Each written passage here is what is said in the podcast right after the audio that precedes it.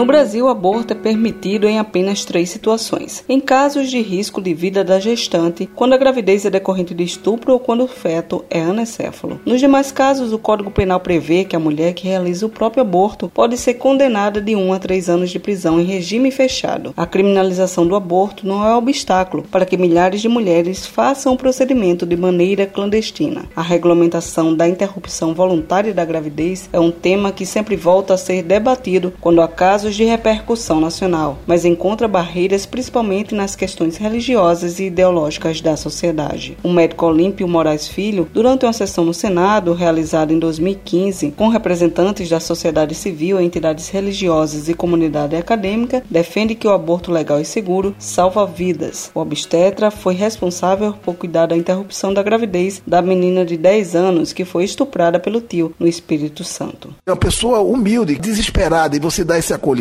eu acho que a gente está salvando vidas. Essas mulheres morrem. E essas mulheres que morrem não estão sentadas aqui. Se fossem as nossas filhas, filhas de senadores, de deputados, morressem de aborto, isso aí já tinha, já tinha mudado. Como são mulheres que não estão sentadas aqui, são mulheres pobres, porque no Brasil o aborto não é crime para uma parcela da população, que tem um aborto seguro nos hospitais. Nós, sociedade, ainda não achamos importante salvar a vida dessas mulheres.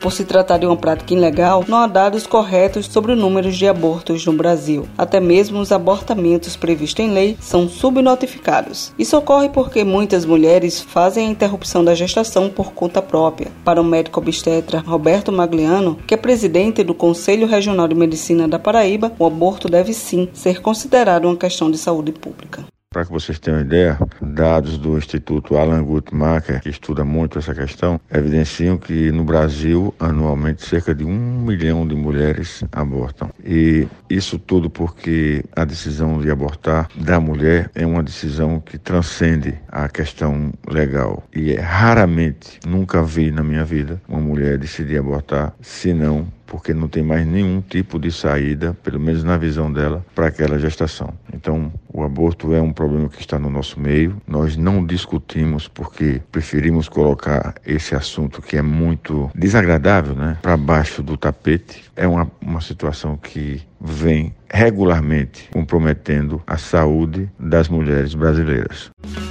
O aborto realizado de forma induzida é ilegal, especialmente quando não realizado em clínicas adequadas, expõe a mulher a riscos ainda mais graves, como inflamações no útero, infecções ou até danos irreversíveis no aparelho reprodutor. E essas clínicas, por serem clandestinas, evidentemente, elas acabam colocando em risco a vida das pacientes, porque são clínicas precárias e a maioria das vezes esses abortos são realizados por pessoas, muitas vezes técnicos, que realizam procedimentos sem ter a devida qualificação. Isso pode levar a quadros de infecção e morte, pode levar a quadros de perfuração uterina e ainda hemorragias para as mulheres, muita dor e casos de esterilidade.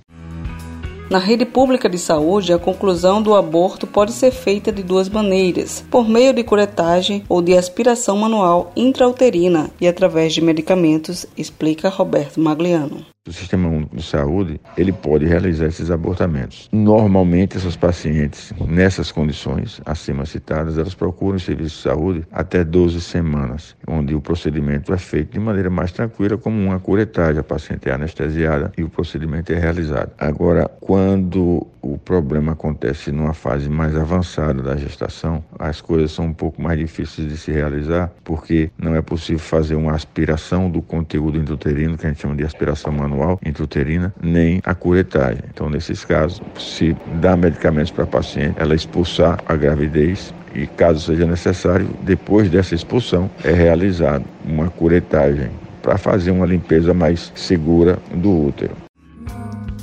A paciente que chega à unidade de saúde apresentando sintomas de abortamento, o médico tem a obrigação de tratá-la sem se preocupar se o aborto foi ou não provocado.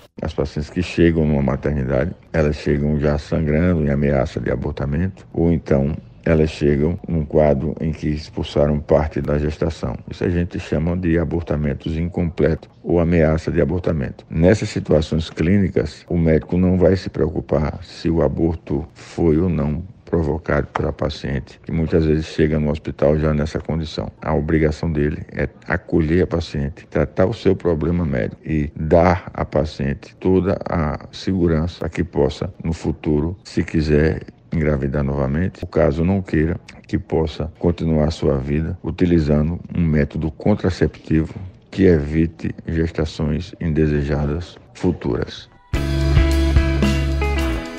Com os trabalhos técnicos de João Lira, produção de Raio Miranda e Lucas Duarte, editora Camila Alves, gerente de jornalismo Marcos Tomás, Cibele Correia para a Rádio Tabajara, uma emissora da EPC, Empresa Paraibana de Comunicação.